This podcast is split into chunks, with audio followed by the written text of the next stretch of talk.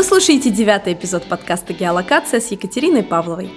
Дело в том, что программа Erasmus подразумевает, она не ищет идеальных людей. Это главный критерий. До того, как я первый раз подавала, я долго сопротивлялась, потому что мне казалось, что вот если я не знаю английского, я не могу туда поехать. А когда я подала заявку и потом начала кататься и что-то сама даже организовывать от Erasmus, и сама один раз я написала проект, а, я поняла, что Erasmus, наоборот, зовет людей, которые не знают языка, у которых э, нет этого толерантного мышления к другим культурам,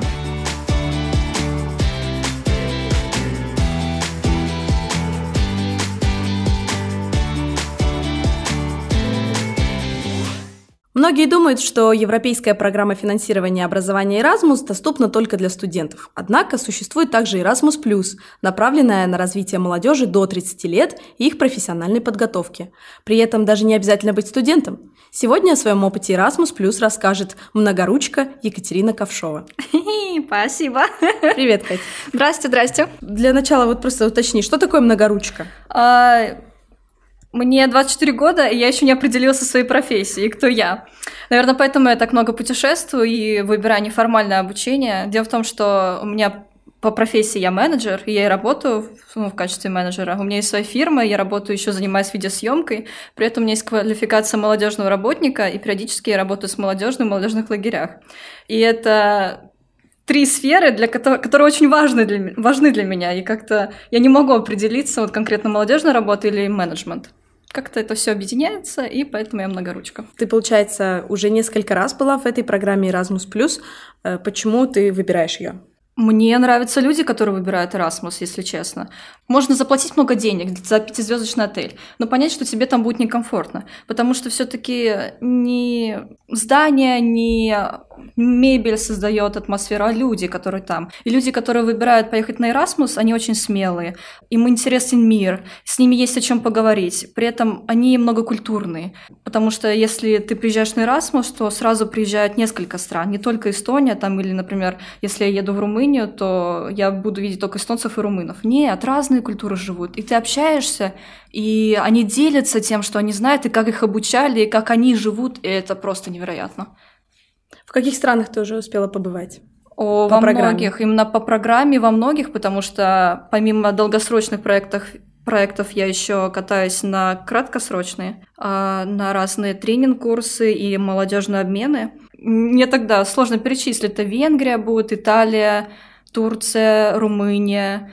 Это будет э, Польша. Несколько раз ездила в Польшу. Но в основном это Евро... Европа, поскольку проект финансирует Европейский Союз. Это было больше 10 проектов. Для начала давай все-таки уточним, что же такое вот Erasmus+, да, угу. э, чем он отличается от обычного Erasmus. Угу. Программа Erasmus рассчитана на развитие молодежи, чтобы они путешествовали, развивались, э, познавали другие культуры. Чем отличается Erasmus конкретно от Erasmus+. Erasmus рассчитан на молодежь, которая учится в университетах. То есть э, если ты именно. да, студент и учишься в университете, ты можешь поехать по Эрасмусу, можешь взять какой-то курс там, э, как студент, и обучаться своей профессии только в другой стране. Потом приехать снова сюда и закончить свой диплом, и у тебя будет, что ты был э, студентом от Erasmus. Erasmus Plus – это программа, которая, во-первых, позволяет не только конкретно студентам и не только от 18 до 30 лет, или в Эстонии у нас молодежь это до 28 лет считается. А, то есть, а это она берет даже, например, более взрослых людей. То есть, если ты едешь на тренинг-курс, и тебе самый взрослый возраст, на котором я была, это была 72 года женщина, пожилая старушка, это мой самый первый проект Эрасмуса, которая приехала и сказала, вот мне 72, но я так люблю путешествовать, и меня не остановить. И она была очень активна на всех тренингах. Мы играли Офигеть. там в разные игры, она была там акулой, она ползала, бегала и была самым настоящим ребенком. И я как-то смотрела на это все и поняла, что да, вот я бы так провела бы старость. Э, ты уже так много раз участвовала в этой программе, а все равно тебя берут. То есть там нет такого типа лимита, вот там, вот эта девочка, она уже 300 раз участвовала в нашей программе, мы уже Смотря какой проект. Use Exchange и и тренинг-курсы ты можешь участвовать безлимитно, вот сколько хочешь. Главное, ну, делай все критерии и будь активным. А, да тем более их на самом деле так много, но я не уверена, что у каждого человека будет возможность постоянно платить за билеты, а потом э, ждать этих возврата денег и чтобы вот каждый месяц куда-то ездить. Хотя у меня так получается, что раз в месяц или раз в два месяца я куда-то вылетаю. А потом вот. спустя какое-то время тебе компенсацию выдают? Да, конечно. Все деньги за билеты, а, они возвращаются только со временем. Нужно написать э, фидбэк, они посмотрят, как ты вообще себя на проекте вел, это тоже важно. Насколько ты был активен, потому что если ты приехал а, в какую-нибудь там Испанию и сказал, что, М, знаете, э, у вас классная программа, ну давайте я ну, приеду сюда, погода. буду жить в вашем отеле, кушать, но при этом буду валяться на пляже. Да. Нет, нужно ходить на сессии, учиться, быть активным, и организаторы внимательно это смотрят.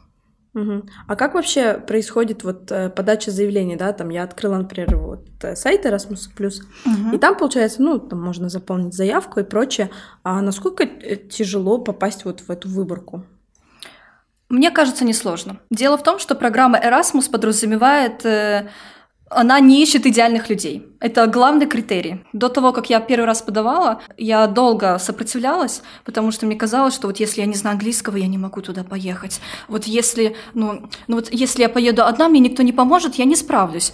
А когда я подала заявку и потом начала кататься и что-то сама даже организовывать от Erasmus, и сама один раз я написала проект, я поняла, что Erasmus, наоборот, зовет людей, которые не знают языка, у которых э, нет этого толерантного мышления к другим культурам, и которые вот как раз-таки а, много всего боятся. из себя. Да, mm-hmm. вот. И если у вас есть такое сознание, что вам как раз-таки туда. И заявку тоже найти достаточно просто. Ты открываешь сайт и смотришь. Наверное, еще проще, если ты нашел какую-то организацию. Я, например, э, катаюсь от молодежного клуба «Актив». А, они занимаются этим э, уже больше, по-моему, 15 лет. И я чувствую себя ну, как-то более защищенно, потому что мне сделал страховку, а, они знают уже разные ситуации, которые были с другими НГО, а, некоммерческими организациями. НГО, да. И они знают, как себя вести в какой-то другой ситуации. Если у меня будет какая-то проблема, я всегда могу позвонить людям в этой организации, спросить совет, они мне подскажут. Э, ты упомянула, что ты, получается, не знала английский. Угу. И ты как раз-таки, это, наверное, был один из критериев, почему ты хотела поехать в другую страну, да, ты хотела э, выучить. Да. И как получилось? Да, получилось. Дело в том, что на первый проект, который я поехала, я не разговаривала на английском, я понимала, что мне говорят. Я могла связать какие-то короткие предложения, но легкой речи и какого-то легкого быстрого понимания языка у меня никогда не было. И я поставила себе цель выучить. Я поехала на два месяца свой первый проект по волонтерству в молодежном центре в Румынию. Я подумала, ну вот, наверное, румыны тоже не говорят, если я там буду, у нас там еще русский акцент же один и тот же. И как-то я там выкручусь. Угу. Когда я туда приехала, я познакомилась с французом, а там были три человека Боже, из самые Англии. страшные люди, которые говорят по-английски, это французы. Ну, там вот это зажевывание, и ты слушаешь, и ты понимаешь, что ты не можешь это понимать. Там а... и нормальный ты человек, который говорит по-английски, не может это понимать. а, люди, которые приехали три человека из Англии, одна из них была журналисткой, и она использовала такие слова на английском, даже когда как англичане... будто она ведет новостную программу, да? Да, да, да. Даже когда англичане ее слушали, они ну, спрашивали, что значит это слово. То есть я сидела, они не понимают, я вообще просто где-то в космосе. Но мне очень понравилось, что люди, которые были на проекте, у нас было несколько стран, и команда была из 10 человек, они были настолько толерантны, они понимали, что вот я приехала сюда чувствую себя некомфортно первые дни. И они делали максимально вот как-то, ну это, видимо, тоже какой-то человеческий фактор сыграл, что мы поняли, что мы все в той стране, где, ну, она не считается нашей родной, и мы помогали друг другу. У нас были очень сильные такие, ну, не родственные связи, а очень дружеские сильные связи. И если я что-то не понимала, они мне медленно пересказывали. Если я делала ошибку, они очень корректно меня подправляли, как-то исправляли. Если я не понимала что-то в грамматике, я всегда могла подойти к Артуру. Э, я говорю это так, потому что для меня он всегда был Артуром. Я читала Артур и говорила «ты Артур», а он был Артур с этим произношением на английском. Ой, еще отвратительным, но... Вот, Артур всегда помогал. Люди были замечательные, они не были как учителя в школе, то есть э, постоянно ставили тебе оценки, они были открыты и были готовы тебе помочь. Ты могла выбрать, куда поехать? Ты же вот много раз участвовала в, этой, в этих программах. Там как-то ты прям сам выбираешь, какое место назначение, чем ты будешь заниматься, или это тебе предлагают за тебя выбирают? Конечно, ты сам выбираешь. У тебя есть сайт с огромным количеством предложений.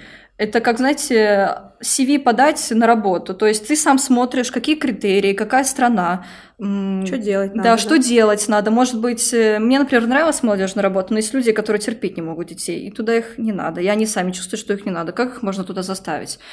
То есть выбирай, смотри, и все зависит от тебя. Никто тебя ничего не будет заставлять. Вообще неформальное обучение – это обучение, в котором человек сам выбирает, что ему делать, и он сам становится инициативным. Его никто ни к чему не призывает и не обязывает. И при этом, конечно же, помимо работы там есть свободное время, когда можно насладиться отдыхом в другой стране и культурой другой страны, достопримечательностями и прочим. Разумеется. Так, я поясню сразу. То есть проект сделан так, что ты подаешь э, заявку. А, ты смотришь на сайте, ты подаешь заявку. А, для того, чтобы попасть на проект, но ну, им надо долгосрочный. На тренинг-курс на Use Exchange это более, более простой, более простая форма. Ты должен э, а, Первое, подать свой CV на долгосрочный проект. Второе, ты должен написать мотивационное письмо, почему конкретно эта страна и почему конкретно ты хочешь вообще туда и почему тебя затронула эта тема. Это очень простая форма, то есть ты пишешь, что ты там, например, никогда не была, и то есть э, допустим, очень любишь детей, и у тебя есть какой-то маленький опыт. А может быть, опыта нет, и ты бы хотела попробовать. Главное быть максимально открытым. Это очень важный критерий. То есть не врать, да? Что да, не ври, не ври, честно. Не Люди, детей, я... то... вот говорю, что Erasmus, они хотят тех людей, которые как раз-таки закрыты от общества, они хотят их выбить в люди, чтобы те развивались. И вот главное не врать, говорить просто правду. И второе, они рассматривают твою заявку, они видят, кто ты, смотрят, что, о, прислал, знает какой-то элементарно английский и так далее, и они делают с тобой собеседование по скайпу.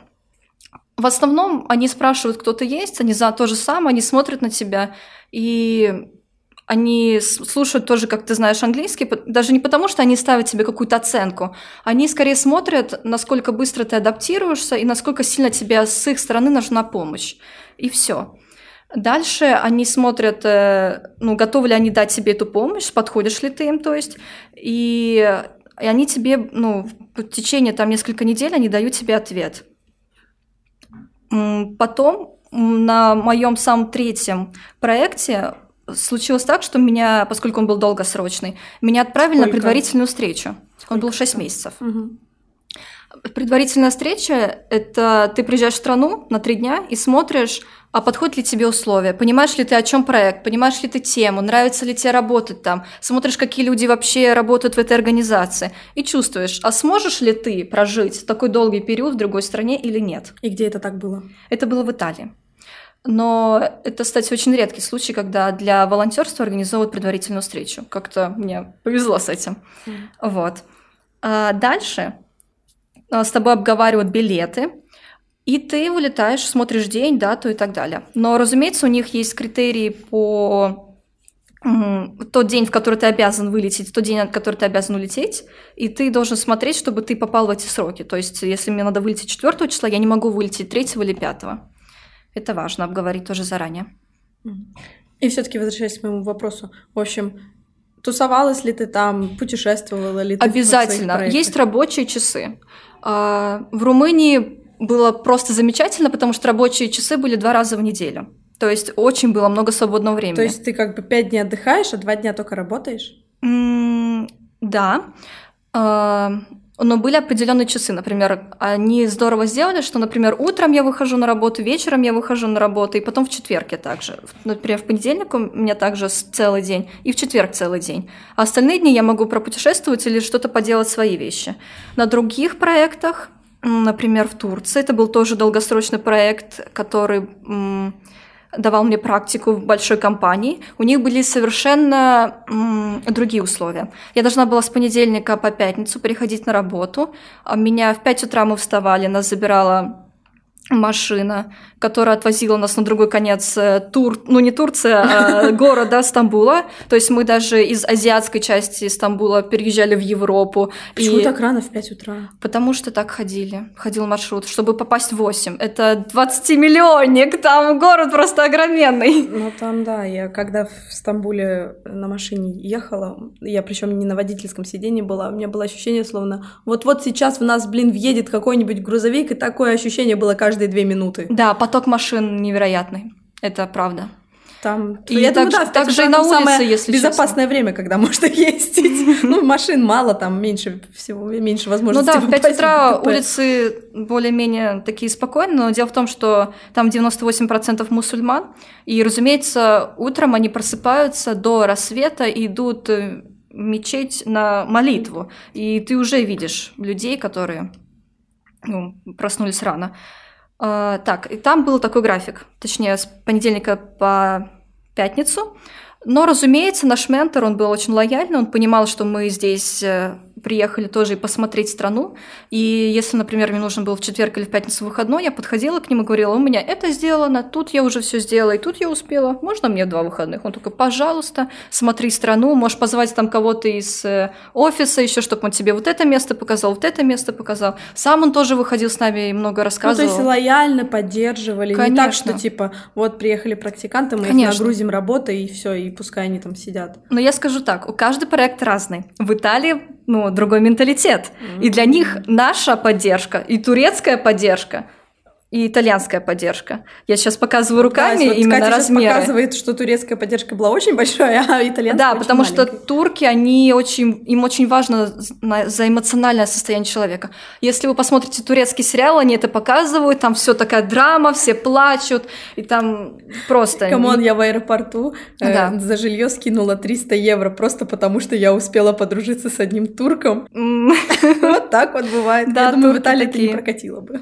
У нас также ко мне приезжал друг в Турцию, и так получилось, что он прилетел в 3 часа ночи, а ночью не ходит общественный транспорт. А я живу, получается, он прилетел с другого конца э, Стамбула, и нужно было, конечно, на другую сторону перейти, вообще даже в Азию переплыть. И паромы не ходят, маленькие эти. Э, не паромы, а как они называются? Лодочки. Нет, Катеры. не лодочки. Там ну, у них ходят лодки, чтобы переплыть с одной стороны на другую. Но ну, это не совсем лодки, они большие. Я забыла конкретно слово. Паромчик называется. Да, маленький паромчик. Вот, он прилетел ко мне ночью. Общественного транспорта не было. И ну, мы как-то не знали, что делать. Ночью ходил какой-то туристический автобус, но он от, от одной части Европы до а другой такси части. Не? А? А такси не? Ну вот, и нам пришлось, мы доехали до а, Таксима района. И от таксима мы вызвали такси. И я так боялась, что ночью, потому что там у них еще из-за того, что ты на такси пересекаешь э, мост, у них же есть налог, и что это выйдет там несколько сотен просто евро. Но нет, он, я, с ним, я села в машину, начала считать с ним на турецком, это все, что я знала за два месяца, считать, мераба, как дела, сказала, что я здесь де-факто практикуюсь, так чуть-чуть-чуть-чуть, он такой, вау, это так здорово, что ты приехал изучать турецкую культуру, а все местные очень любят, когда интересуются их страной, это тоже маленький лайфхак. И он спокойно довез, не взял никаких процентов, ничего, мы с ним поговорили, и тут я поняла, что тур... ну, люди, которые работают с туристами, когда туристы им хамят, и когда они сдирают с них деньги, и люди, которые очень человечны к тебе, и с которыми ты общаешься, и они не понимают, что ты абсолютно адекватен, то есть нет никаких проблем. А скажи, пожалуйста, по поводу вот э, расскажи про финансирование, то есть насколько хватает вот этих денег, которые дает Erasmus, да, то есть э, ты, ты упомянула уже, что авиабилеты оплачиваются, угу. но потом, то есть сначала ты должен заплатить из своего кармана. Да, конечно. А на месте там выдаются ли угу. денежки какие-то? Угу. На каждом проекте есть определенные правила. То есть э, может организация за меня тоже заплатить за билеты, как у меня было в Турции. Но есть определенные правила. Я должна в определенный момент приехать в Турцию и в определенный день покинуть Турцию. Я не могу это сделать раньше. Конечно, эта организация турецкая, она пошла на риск, потому что это я честная. Но были случаи, когда я общалась с другими э, МГО. А другими Да, другими организациями, которые рассказывали случаи, что волонтеры бросали и покидали проект, не объяснив ничего, и они, получается, потеряли деньги. И очень да, большие деньги. У меня так, у меня так проходила fellowship в Польше. Это было не от Erasmus, но ну, это была другая программа. А, и там, получается, мы должны были с э, моим партнером из Сербии снимать кино. Uh-huh. И на третий день он сказал: Вы знаете, у меня там такие проблемы, у меня там такие проблемы дома, мне срочно uh-huh. надо домой, uh-huh. срочно надо домой.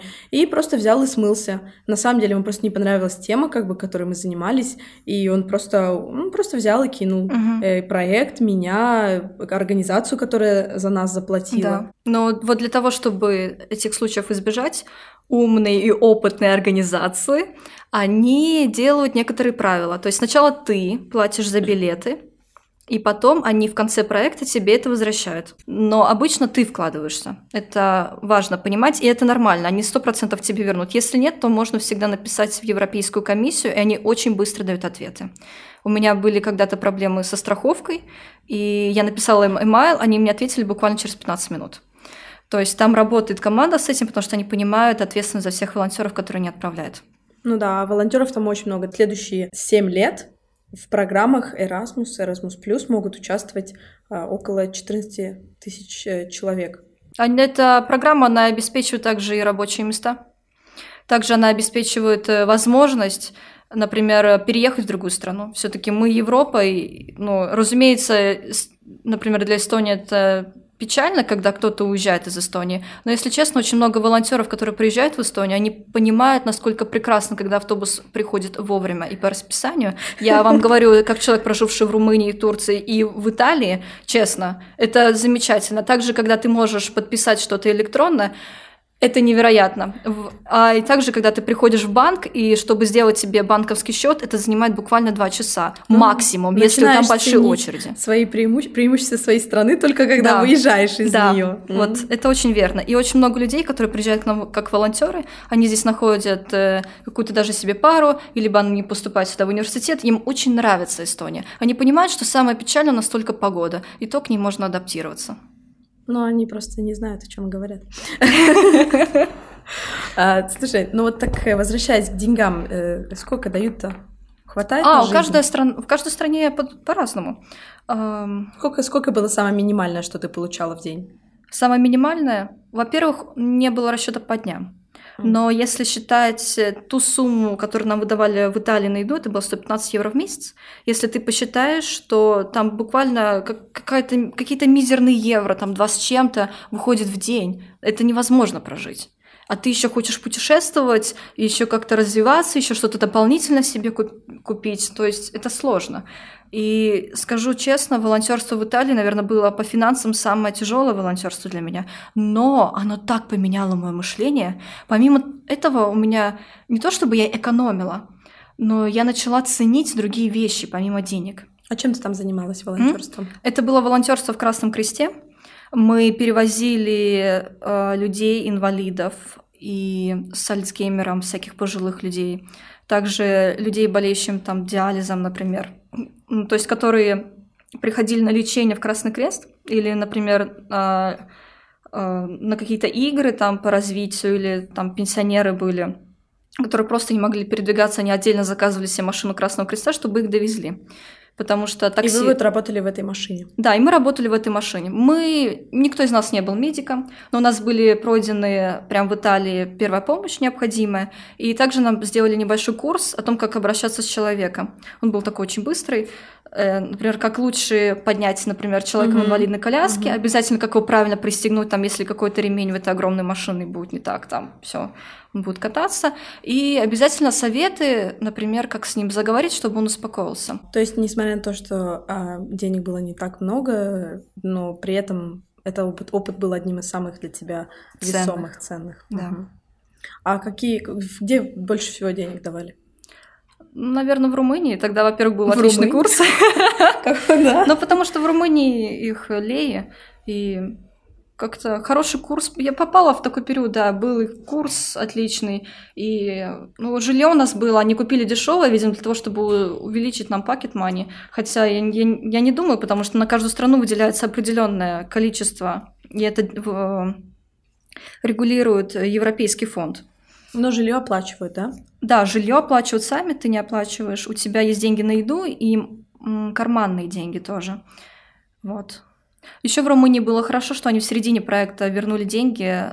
Мы покупали билет туда и обратно, и вот за билет туда они сразу вернули на протяжении проекта. Угу. А обратно, когда уже мы приехали в свою страну. И как ты вот справляешься? У тебя столько, получается, было вот поездок таких. Как ты организуешь свой бюджет, чтобы при этом, ну, ты же в этот момент, ну, ты, получается, условно говоря, не работаешь, да, там, Да. как все белые люди, типа, с Да. понедельника по пятницу. Как ты организуешь свой бюджет в таком случае? Вот в этом и преимущество этих долгосрочных Ты проектов. голодаешь. Нет, ни в коем случае. А Ну, как-то... Это все зависит от твоей смекалки. Вот честно, это вызов, который ты должен сделать сам себе. У тебя есть сумма. Посчитай, где бы ты можешь сэкономить. Например, э, мы, мы иногда брали макароны в Красном Кресте, ну, паста. Э, потому что в Италии они очень были щедры на пасту. Иногда мы говорили, знаете, у нас мало денег, ну, и какие-то люди, э, они как, ну, какие-то люди, волонтеры другие из Красного Креста, которые уже итальянцы, они могли нас чем-то подкормить. То есть, потому что и Красный Крест еще в Италии занимался тем, что у него были огромные склады еды, и они раздавали их э, refugees, Мигрантам. мигрантам, а также Э, Нет, беженцам. да, беженцам, а, бездомным просто, итальянцам, ну хотя беженцев было больше, просто бездомным. И, разумеется, со склада можно было подойти и как-то схитрить и сказать, что, знаете, у нас нет еды, можно мы там какую-то пасту возьмем, еще что-то. И дядечка, который там следил за этим всем, он говорил, ну хорошо, вот это спишем, тут пачка разорвалась, и такой хоп-хоп-хоп, и делился. Вот. Также скажу от себя, что когда ты, ну, у нас по дороге в Красный Крест у нас были небольшие дачи, где был э, дикий инжир. Вот настоящий, прям спелый, сочный, сладкий. И залезть на дерево и пособирать, и принести такую гору инжира. Когда у нас в Эстонии он 5 Люблю евро стоит, а инжир. там ты так свежий набрал. Причем у нас в Эстонии он стоит 5 евро, и он еще и невкусный. Да, Мгм. вот. Люблю инжир. То есть все от тебя. Мгм, зависит. Понятно, понятно. И все-таки, ну, получается, вот во всех этих проектах ты как-то вот именно э, садилась перед поездкой, да, и как-то вот, ну, организовывала свои финансы, да? Мгм. Да, конечно. А, Дело в том, что люди, которые приезжают на Erasmus, у меня был опыт уже жилья самостоятельно, но есть ребята, которым 28 лет, они живут с родителями, они не знают, как организовать быт. Для них опыт жизни на Эрасмусе отдельно от Это родителей это наверное, первый. Нет, нет, это были действительно люди из других стран. То есть у каждого свой бэкграунд, как эм, мы говорили, свой жизненный опыт. И есть те, которые действительно они не знали, как подметать, мыть полы, просто они не понимали, что надо выносить мусор. И это очень важно с теми людьми, с которыми ты живешь, а иногда это квартира, а иногда это прям целое общежитие, а, обсудить, кто что умеет, и либо сделать график. На последнем проекте у нас была замечательная компания, мы мы как-то понимали, что каждый должен следить за домом, каждый выбирал свой, свой уголочек и начинал там убираться, и потом говорю, я там убрался, такой, хорошо, я уберусь в том углу. И это очень важно, когда он, человек приезжает, он остается без родителей, и он учится тому, как устраив- обустраивать свой быт. Он учится тому, как распределять самому свои финансы, он учится распределять свое личное время, потому что у тебя бывает так, что ты можешь работать всю неделю, иногда не всю неделю, от каждого проекта зависит, ну, по-разному, и ты должен выбить себе выходные, чтобы куда-то еще съездить, посмотреть другой город. И И вот Ну. все вот это умение договориться, Да. обустроить, организовать. Мгм. да, Окей. в А эт- вот тебе не было сложно постоянно жить с кем-то? М, Смотря в какой стране. Но да, все зависит от человека. Но я скажу, что диалог – решение всех проблем. Очень важно поговорить и сказать, знаешь, я так не люблю. Мне важно чисто. Я терпеть не могу какие-то бутылки, валяющиеся по квартире. Если ты выпил вечером, и ты оставил бутылку, ну, пожалуйста, убери, потому что я не пила, но я хочу позавтракать здесь. И как-то методом диалога все решается. Но я говорю сейчас не только про конфликты, а вот именно когда, ты знаешь, приходишь домой, тебе не хочется никого видеть, ни с кем говорить. Есть ли вот такая возможность как-то уединиться дома? Конечно, конечно. Да. Ну, ты живешь в компании, и, разумеется, у вас уже все такие семейные отношения. И, но с другой стороны, мы понимаем, что мы не настоящая семья. То есть тебя спросят, как ну, в обычной адекватной семье, как ты провел свой день. Но если они поймут, что ты не хочешь с ними разговаривать, что как бы скажешь так, извините, болит голова, и можешь отойти и посидеть один. Пожалуйста. Если ты чувствуешь, что ты, наоборот, хочешь поговорить, и ты как бы жаждешь этого вопроса, ты можешь просто посмотреть так яростно в глаза и сказать... И он такой, ну, где ты там пропутешествовал, что ты увидела, и делись. У каждой страны, которую я посещала, абсолютно другой мент... разный менталитет. Он отличается от русского менталитета и очень далек от эстонского, особенно в Италии. Итальянцы, для них очень важно выговориться. Они болтливые, для них важно прожестикулировать, потратить свою энергию. Мы более мирные. Первый месяц я была в таком ужасе это не шок, это ужас. Я смотрела на этих людей, а ты заходишь в бар, и там такой шум. Там невозможно слово твоему собеседнику просто сказать так, что, чтобы я его услышала, и он меня понял. Они кричат, жестикулируют. Но а в Португалии как... они еще и курят в барах. Да, и в Италии тоже иногда, но в многих местах уже запретили. Ну, не в Португалии. Ладно, А представляешь, в Турции курят прямо на танцполе. Ты да, заходишь... да, в Португалии то же самое. Вот. Я так несколько ожогов получила. Да, я тоже, я как-то зашла на, ну, на дискотеку, мы потанцевали, я чувствую, у меня тут окурок. И он как бы прожигает мне прям комнату, я такая стряхиваю, я не понимаю, что происходит, все в дыму. Так стоишь так. Это была, была моя первая и последняя дискотека здесь. Не то чтобы я не люблю танцевать или какой-то сноб, но есть такие моменты, когда ты понимаешь, что нет, это не твое. Это здесь уже совсем некомфортно. Разумеется, я не понимала этого. Но когда ты начинаешь общаться с людьми, когда ты спрашиваешь, почему вы так себя ведете, да что с вами не так, вот мы ведем себя так, и мы делаем это, потому что так-то, так-то. И он слушает тебя внимательно. Ну, и он как бы думает, это так странно, потому что мы выговариваемся, потому что это наше здоровье. Мы много не работаем. Мы приходим в семью, мы говорим. Для нас очень важно узнать там про маму, папу и всех родственников. И потому что это наши семейные узы. То есть человек, который выговаривается, он более ну, сильнее, крепче, здоровее, и он лучше себя чувствует. Поэтому, наверное, итальянцы так долго и живут. Хотя еда, честно, я приехала много обратно. углеводов, много алкоголя. Да, я приехала обратно, я ничего не делала со своим телом, не посещая никакой фитнес-зал, я сразу похудела, потому что это пац... пац... паста, а, макароны, пицца, и там торталини, тирамису и так и далее. Ты похудела. А, да, и потому что это такие Может, углеводы. Может, ты гастрит просто заработала, поэтому ты Я не знаю, у меня, видимо, сильный желудок, потому что я чувствую, что у меня болит, и я хочу домой только из еды. Вот. Угу. Это, да. В каждой стране тоже. И в Турции своя еда, если у вас какой-то очень... Э, э, особенный желудок. Чувствительный. Да, будьте готовы тоже. Да, например, вот как у меня. Хотя я очень люблю, когда путешествую, мне нравится пробовать что-то местное, все. Но если кухня, например, острая, и ты просишь такой, сделайте наименее остро, как это возможно, и они тебе как будто такие, а, она сказала остро, значит, ей поострее надо. Да. Э, слушай, ну а вот давай, подводя итоги, какие вот э, такие главные советы дашь людям, которые задумываются о том, чтобы вот воспользоваться европейской программой Erasmus? Плюс. Пожалуйста, читайте сам проект, смотрите, куда вы едете, и помните, что обучение неформальное. Это не в школе. То есть вы сами по себе. Это в первую очередь. Вы сами отвечаете за то, что вокруг вас. И от вас зависит, э, в конфликте вы хотите находиться, либо вы хотите искать постоянное решение и проверять сам себя. Если вы чувствуете, что вам нужны какие-то очень э, luxury условия, то есть пятизвездочные отели, все чисто, и чтобы за вами бегали и прислуживали, не едьте на Erasmus. Если вы чувствуете, что вы тянетесь за знаниями, пожалуйста, это проект для вас. Это первое. Второе, пожалуйста, проверяйте еще контракт. Там прописано, будет ли у вас, например, сим-карта в телефон, и либо будет ли у вас транспорт, велосипед, либо вы должны это организовать сами. То есть все это прописано в контракте? Все прописано в контракте. Считайте, сколько у вас пакет money и сколько у вас э, деньги на еду. Читайте все внимательно. Соберите информацию о том, в какую культуру вы поедете. Это важно. Не заказывайте вечером капучино в Италии.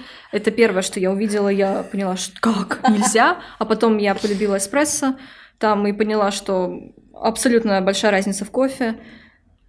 Посмотрите вообще менталитет, и, например, если вы идти в Турцию, тоже посмотрите, какой там стиль, потому что турки не приветствуют коротких юбок, э, шортиков, так что, которые как трусы, простите, и так далее. Просто посмотрите культуру. Будьте готовы к обучению, потому что надо всегда быть готовы обучаться на протяжении всей жизни. Это просто лозунг Эрасмуса, и это, ну, и есть та, то, почему они составляют программу, чтобы человек постоянно развивался, учил и был заинтересован в процессе, а также был активным вообще человеком, ходил на выборы, а не просто спал и грустил и страдал депрессией. Хорошо, спасибо тебе большое, Катя. Э, традиционно мы закончим наш подкаст э, цитатой. Сегодня я выбрала цитату от ученого и художника итальянского Леонардо да Винчи. «Познание стран мира, украшения и пища человеческих умов».